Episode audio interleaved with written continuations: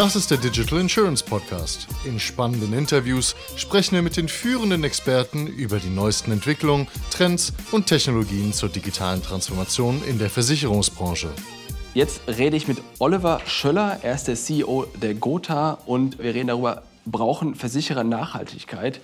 Oliver, wenn wir über Nachhaltigkeit reden, was ist das Thema, wo du sagst, das ist wirklich relevant? Also erstmal zunächst danke für die Einladung. Freut mich sehr. Relevanz ist, fängt erstmal damit an, was treibt einen eigentlich. Und äh, das kann man aus unterschiedlichen Perspektiven sehen. Entweder man sagt, man ist jetzt hier so ein Versicherungsmanager und äh, dahinter gibt es gewisse regulatorische Vorgaben, die es zu erfüllen geht.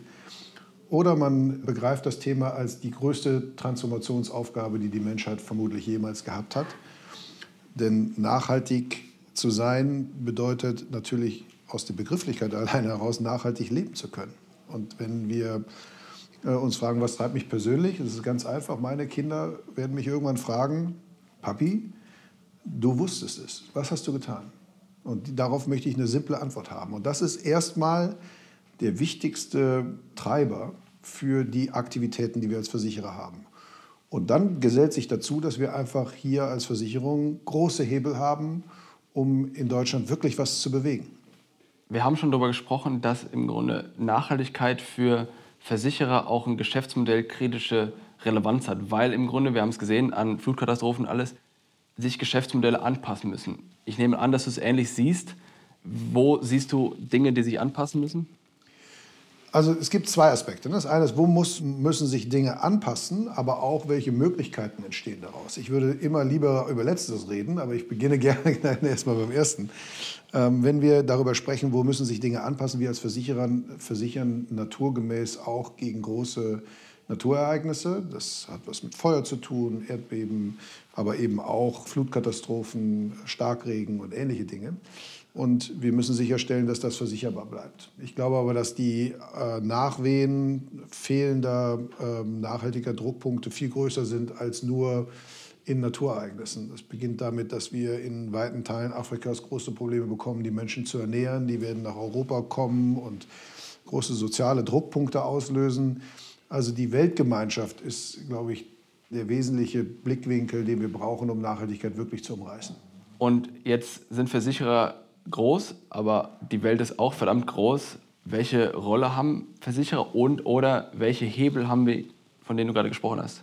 Also zunächst mal, was relevant ist, dass wir naturgemäß in der Versicherung einen, einen großen Wertschöpfungsanteil in den Kapitalanlagen haben. Über eine Billion Euro sind da alleine in Deutschland verfügbar. Und die Frage, in was investieren wir, hat einen großen Stellenwert. Jetzt mal ein Beispiel bei der Gotha. Wir haben Beginn der 1990er Jahre relativ früh äh, verstanden, dass äh, erneuerbare Energien eine große Rolle spielen werden, ähm, haben dann begonnen, insbesondere Windkraftanlagen zu versichern und sind bis heute mit weitem Abstand europäischer Marktführer. Etwa jede dritte Windkraftanlage in Deutschland ist durch uns versichert. Und diese Fähigkeit haben wir dann in unsere Kapitalanlagen übertragen, weil wir verstanden haben, was da, macht da Erfolg aus und haben heute knapp anderthalb Milliarden Euro gebunden in erneuerbaren Energien. Hälftig Windkraftanlagen, hälftig Solar. Und das müssen wir kurz einmal erklären. Ja. Das, was dahinter steckt, was du im Nebensatz erwähnt hast, ist aber die Tatsache, dass dadurch, dass eure Kunden erneuerbare Energienbetreiber waren, habt ihr natürlich in der Interaktion mit denen deren Geschäftsmodell Zug um Zug besser verstanden, was euch jetzt heute, nehme ich mal an, in die Lage versetzt, das hast du ja gerade so gesagt, auf die Eigentümerseite sozusagen zu, zu wechseln, auf die Investorenseite zu wechseln, weil ihr natürlich das Wissen aus euren Bestandskunden anwenden könnt auf Projektionen, wie sich Assets da draußen in Form von Unternehmen entwickeln werden, welche Chancen und welche nicht, richtig? So ist es, ganz genau so ist es. Und es ist eben dadurch, dass wir als Versicherer so einen großen Hebel haben in den Kapitalanlagen, viele der Projekte, die wir finanzieren müssen in dieser gigantischen Transformation, die wir in der Bundesrepublik vor uns haben, ähm, brauchen sozusagen Finanzierungen und da sind Versicherer eben die, eine der wichtigen Spieler in diesem Markt. Und deswegen ist es eben so relevant, dass man sich damit auseinandersetzt, weil solche Transformationsvorhaben brauchen Versicherer als Finanziers. Das ist die eine Seite. Die zweite Seite ist naturgemäß, dass wir auch unsere Kunden unterstützen können, einen nachhaltigen Beitrag zu leisten. Das beginnt auf der einen Seite mit nachhaltigen Produkten auf unserer Seite. Das kann in der Sachversicherung sein, Das kann aber insbesondere auch in der Lebensversicherung sein, wo wir äh, nachhaltige Kapitalanlagen einbauen in die Lebensversicherungsprodukte. Es hat aber auch was mit unseren eigenen Aktivitäten zu tun, zum Beispiel wie wir Schäden regulieren. Bedienen wir die Circular Economy oder andere Facetten, in denen wir wirklich auch da wiederum einen großen Anteil haben, ob wir Nachhaltigkeit vorantreiben und positiv in die Gesellschaft tragen oder eben auch nicht. Wie ist denn der Einfluss, wenn man sich das ganz genau anschaut? Ich habe mit einem Kollegen gesprochen, Harald Eppler, der ist CFO bei der Gotha, und wir haben darüber gesprochen, was der Anteil von, ich nenne es mal nachhaltigem Kapital, also Kapital, das mit einer nachhaltigen Intention investiert wird, wie groß dieser Anteil am Gesamtkapital äh, ist. Wir sind irgendwie bei 10 bis 20 Prozent, glaube ich, gelandet, je nach Schätzung. Das heißt, 80 Prozent ist ja im Grunde dann nicht nachhaltig. Das ist natürlich schwierig, kann man darüber streiten, ob das so ist oder nicht. Auch wenn wir darüber nachdenken, äh, quasi der Einfluss in die Gesellschaft rein. Wir haben mit den gesetzlichen Krankenversichern kürzlich einen Podcast gemacht. Da haben wir auch darüber gesprochen, dass es deren Aufgabe nicht ist, ihre eigenen Versicherten zu erziehen, was ja auch gewisserweise richtig ist, auch wieder eingeschränkt durch Gesetzgebung und so weiter und so fort. Wie groß ist dieser Hebel wirklich? Natürlich ist er da, aber im Vergleich mit dem, was da draußen ist, ist, ist der, wie groß ist der? Wird der größer? Wird es irgendwann, dass 80, 90 Prozent nachhaltiges Kapital da im Markt ist? Oder wie siehst du das? Also erstmal, ich glaube, der Umkehrschluss war nicht richtig. Zu sagen, also die nachhaltigen Kapitalanlagen sind 10 Prozent, also sind 90 Prozent nicht nachhaltig. Das hat was damit zu tun, welche Vorgaben wir aus der Taxonomieverordnung bekommen und wann wir Kapitalanlagen als nachhaltig klassifizieren können. Also wenn wir zum Beispiel in eine deutsche Staatsanleihe investieren, dann ist das nach dieser Klassifikation eine nicht nachhaltige Staatsanleihe. Deswegen schädigen wir aber natürlich nicht den Planeten. Und das sind schon die 70, ersten 70 Prozent. Jetzt nicht deutsche Staatsanleihen, sondern sogenannte Zinsinstrumente. Also erstmal sozusagen in der Einordnung. Das Zweite, und deswegen ist die Frage aber überhaupt nicht falsch, was machen wir denn mit den großen äh, Kapitalanlagen, die wir zum Beispiel in Immobilien haben? Und Immobilien sind nun mal einer der großen Treiber für CO2 in unserer Gesellschaft, im Herstellungsprozess mit Zement und Stahl, aber dann natürlich auch in ihrem energetischen Verbrauch.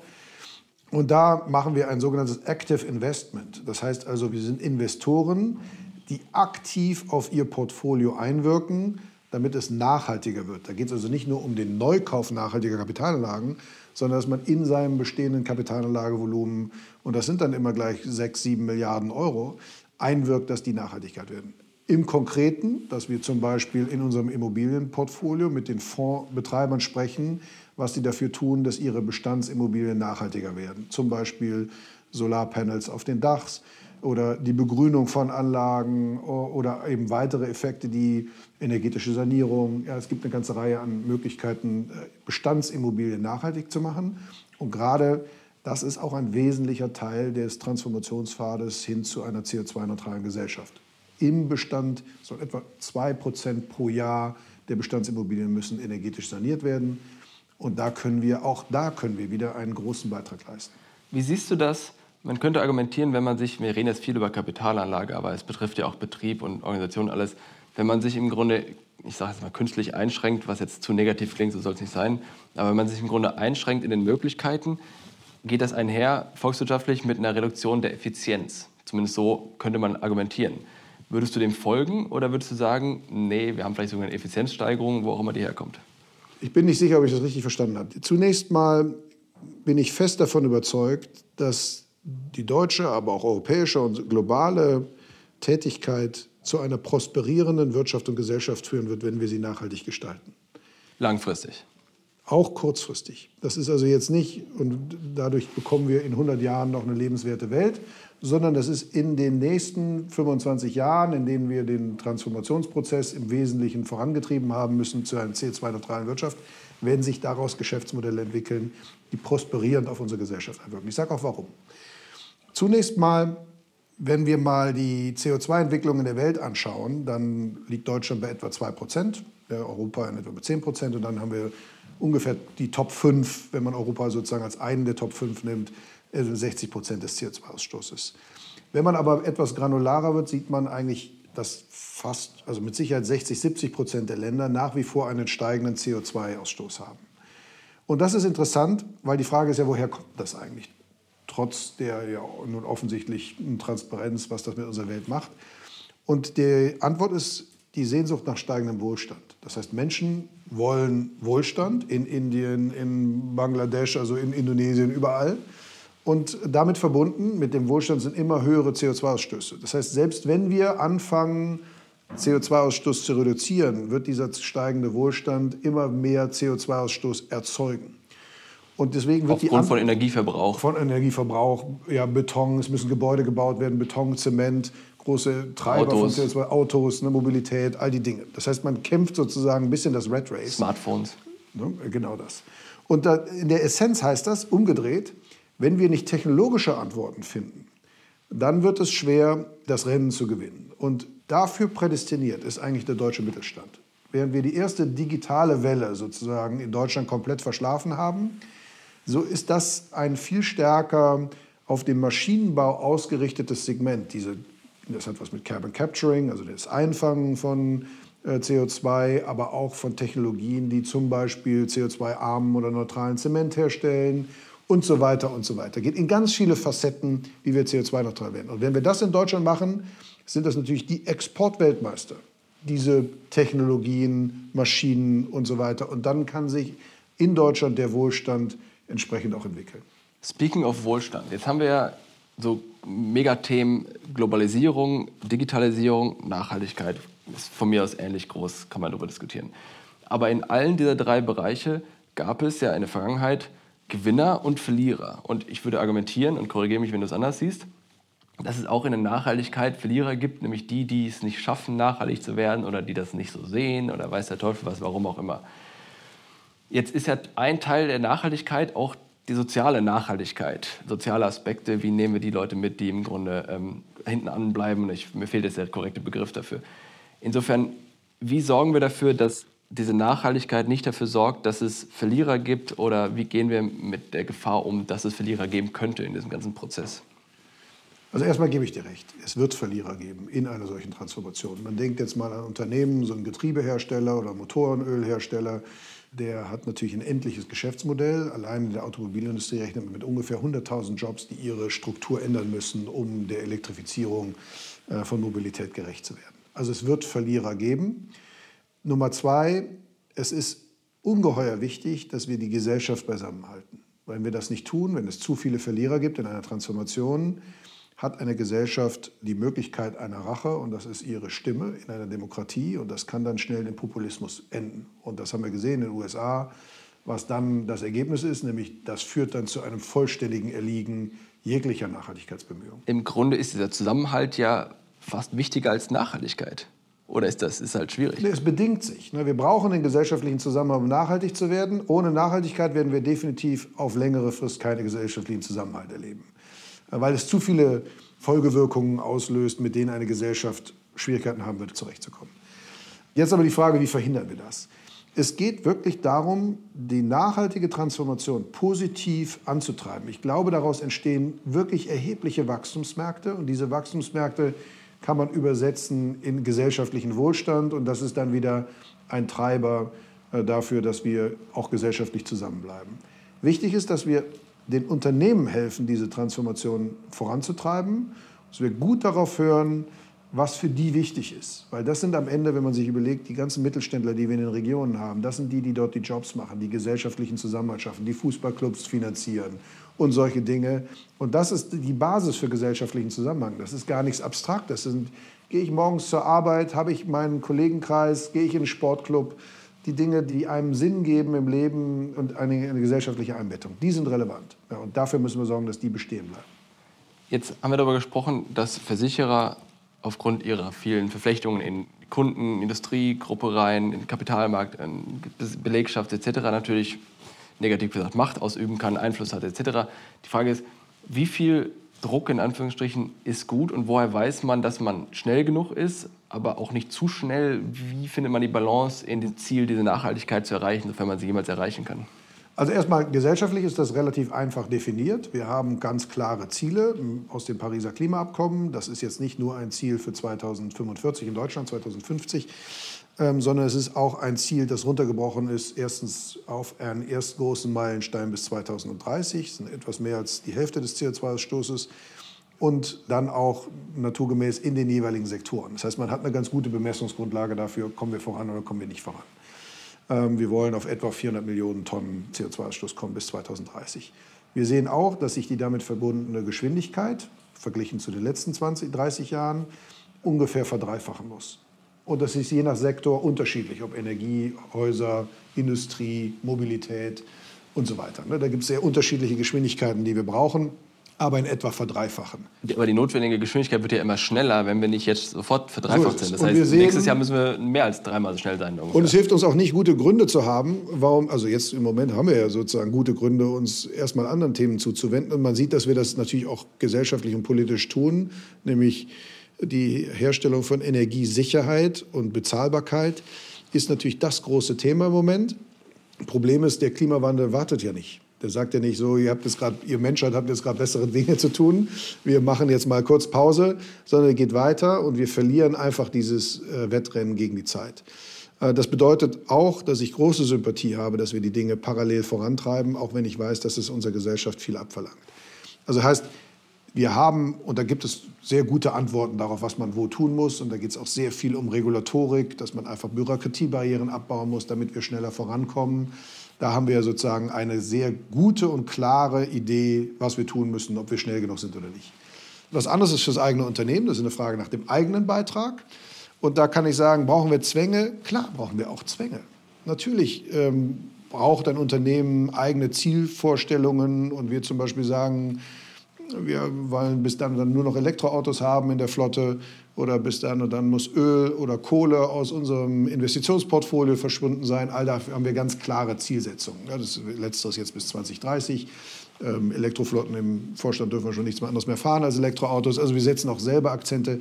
Das braucht solche. Aber der Kern besteht in der Unterstützung durch die Mitarbeitenden selbst, die Lust haben, Initiativen in Gang zu bringen, die Lust haben, selber auf den Lichtknopf zu drücken, um, die, um das Licht auszuschalten, die Lust haben, sich in der Gesellschaft zu engagieren. Und dafür muss man Raum schaffen. Ne? Und das ist das Schöne. In dem Thema haben wir hier bei der Gotha, auch durch unsere Historie mit Windkraft und Solar, ähm, haben wir unglaublich viel Zugkraft. Ja? Also das Beste ist, man gibt Raum für Initiativen, und lässt die durch die Menschen selber füllen, dann entwickelt man als Unternehmen am meisten Traktion. Bevor wir jetzt nochmal zu Gotha gleich kommen, eine Frage vorher. Wir haben gerade über das Ziel gesprochen, wir müssen dreimal so schnell sein. Wenn wir das jetzt in den nächsten fünf Jahren nicht sind, dann müssen wir danach viermal so schnell sein, sondern sofort. Irgendwann erreichen wir einen Punkt, wo dann das Ziel oder die, Notwendigkeit, das Ziel zu erreichen, so groß wird, dass man nicht mehr glaubt, dass man das kann. Das ist ja auch bei klassischen Projekten so. Wenn ich ein Projekt habe und äh, ich muss das quasi in einem unrealistischen Zeitraum beenden, dann sinkt meine Motivation, wenn ich nicht daran glaube, dass ich es das könnte. Also ich muss ja als Gesellschaft, Menschheit, whatever, daran glauben, dass es realistisch ist. Wie kriegen wir das hin? Ja, erstmal, was wichtig ist, es gibt ja in, dem, in der Zielerreichung nicht 0-1. Ne? Also erreicht, nicht erreicht, sondern jeder Schritt, jeder, zählt. jeder Schritt zählt. Und deswegen darf man sich nicht zu sehr hinter dem, genau das ist nicht erreichbar und dann brauchen wir nichts tun. Ich bin überzeugt davon, dass es wie immer da anfängt, wo, wo es immer anfängt, nämlich mit Anfangen. Also ist jetzt ein bisschen komplizierter Satz, aber im Kern geht es darum, dass man einfach mal anfängt. Ja. Und nicht, wie wir es, das ist ja auch total unmodern ist, jetzt Pläne macht über 30 Jahre, was genau, wann, wo passieren soll. Und dann merkt man am zweiten Tag, ups, wir haben den ersten Tag schon gerissen und dann wird es schwer. Ich glaube, es ist wichtig, dass wir einfach mal beginnen, an den Stellen, an den großen Hebeln gesellschaftlich, politisch, aber auch ökonomisch zu arbeiten. Und jeder hat da seinen wesentlichen Hebel. Von dem Menschen, der schlicht einfach Energie spart, bis hin zu der Politik, die die Regulatorik dahingehend verbessert, dass wir weniger Bürokratie haben, um nachhaltig arbeiten zu können, bis hin zu den Wirtschaftstreibenden wie wir, die ihre Hebel einsetzen, um wirklich Nachhaltigkeit nach vorne zu bringen. Jetzt sind wir in Köln mal wieder reingezoomt aus der Welt heraus in, in die quasi die Realität, die uns hier umgibt. Wir sitzen hier im, im Büro der Gotha. Was macht ihr? Oder können jetzt Mitarbeiter noch selbst die Temperatur im Büro einstellen? Und was macht der, der friert und dem, dem zu warm ist, was macht der? Wie geht der mit solchen Themen um? Also wie immer, also erstmal blicken wir gerade auf 40.000 Mitarbeiter gerade. Hier vorne sind nämlich unsere äh, drei Bienenstämme, die wir hier haben. ja, außen, außen die, haben, die haben wir gesehen, ja. Äh, genau. Also heißt es auch wieder Wir so müssen kurz erklären, was das ist. Ihr habt äh, was damit gemacht? Ihr habt hier Bienenstämme. Warum? Wo kommen die her? Was machen die hier? Wir haben eigentlich nur äh, Bienenstöcke. Bienenstöcke genau. Wir haben ähm, nur Bienenstöcke sozusagen Raum gegeben. Und ähm, ein bisschen Geld, weiß ich noch nicht mal, ich glaube ein bisschen haben wir dazugegeben. Und dann haben das äh, zwei Mitarbeiter, haben sie gesagt, weißt du was, wir stellen die hier hin und kümmern uns um die. Das ist ja nichts, was man hinstellt und dann weggeht, sondern das, braucht, das ist wirklich Arbeit. Und das machen die mit viel Engagement und ich finde das super. Äh, also ich freue mich immer, wenn bei mir ins Büro wieder so eine Biene reingeflogen kommt. Das ist immer nett. Und es ähm, belebt uns, also sind sozusagen Mitarbeitende von uns. Weil, was steckt dahinter? Das hat ja auch einen Symbolcharakter. Biodiversität. Ne? Also es geht darum, Bienen sind ungeheuer wichtig für Biodiversität. Sie sind äh, Bestäuber und deshalb für die Natur ungeheuer wertvolle Mitglieder.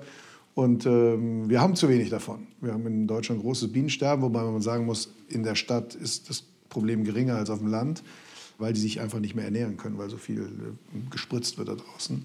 Aber trotzdem, jede Biene zählt, kann man sagen. Ähm, und deswegen finde ich super, dass wir es hier haben.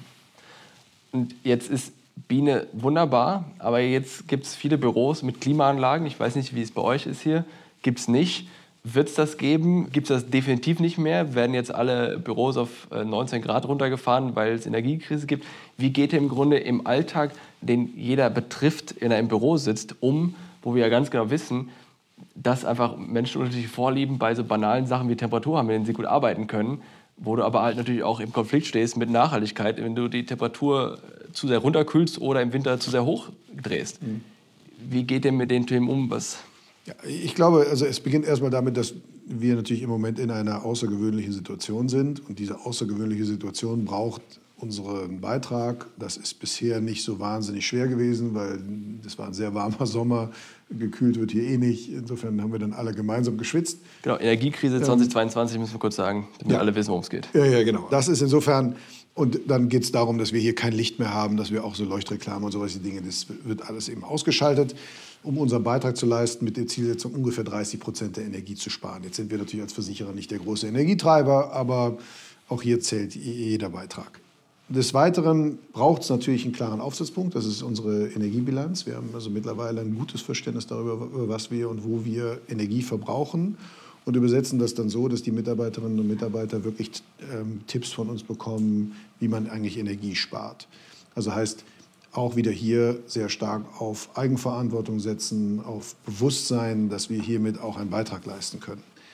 Nachhaltig wird das Ganze natürlich, wenn wir selber auch jetzt mal disjunkt von der Frage, ob wir Energiesicherheit oder auch Bezahlbarkeit von Energie in der jetzt nächsten Zeit sicherstellen können, auch wirklich nachhaltige Gebäude zu haben. Und da stehen bei uns auch äh, erhebliche Investitionen an mit Blick auf zum Beispiel Solarpanels auf dem Dach oder auch Energieeffizienz in den Gebäuden, aber auch vor allen Dingen die Mobilitätsförderung äh, unserer Belegschaft. Natürlich hat Homeoffice die grundsätzliche Mobilität deutlich abgesenkt. Also Menschen fahren viel weniger große Strecken hin und zurück zur Arbeit, sondern es geht aber auch darum, dass wenn sie dann fahren, wie sie fahren. Sei es mit öffentlichen Verkehrsmitteln, nicht mehr fliegen, sei es, dass sie selber oder eben über uns elektrische Autos haben oder am besten noch das Fahrrad benutzen. Jetzt haben wir das Thema Kapital, wir haben eigener CO2-Ausstoß durch äh, Gebäude beispielsweise, wir haben Produkte, wir haben Fuhrpark, wir haben noch andere Themen, die relevant sind. Jetzt muss das ja auch irgendwie finanziert werden. Dann gibt es gleichzeitig noch so Sachen wie Digitalisierung und Kundenzentrierung und all solche Themen. Vertrieb wird wahrscheinlich jetzt nicht zwangsläufig morgen ohne weitere Maßnahmen mehr Kohle reinbringen. Finanzen sagen auch, ja, wir müssen das alles verteilen. Wo kommt die Kohle für den ganzen Kram jetzt her?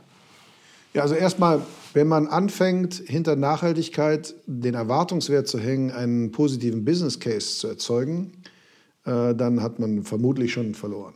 Marketing könnte sich ja durchaus da was vorstellen. Branding. Ja, natürlich. Es geht schon darum, dass man auch ökonomisch die Aktivitäten verkauft, die man tut. Also dass man Marketing einsetzt und damit auch natürlich zeigt, dass die Gotha nachhaltig arbeitet. Aber es darf nicht der Treiber sein. Der Treiber muss sein, entweder wir bewältigen das gemeinsam hier in dieser Gesellschaft und dann hat jeder seine Rolle und wir eben als Manager auch, oder wir haben eben keine Perspektive. Und so einfach ist es am Ende. Deswegen, ähm, wir machen in unseren Nachhaltigkeitsinitiativen fast nie einen Business Case auf Fragen, sondern es ist einfach unsere gesellschaftliche Verantwortung. Herzlichen Dank, Oliver Schöller, für diesen Beitrag. Gerne. Das war eine weitere Ausgabe des Digital Insurance Podcast. Folge uns bei LinkedIn und lass eine Bewertung bei Apple, Spotify und Koda.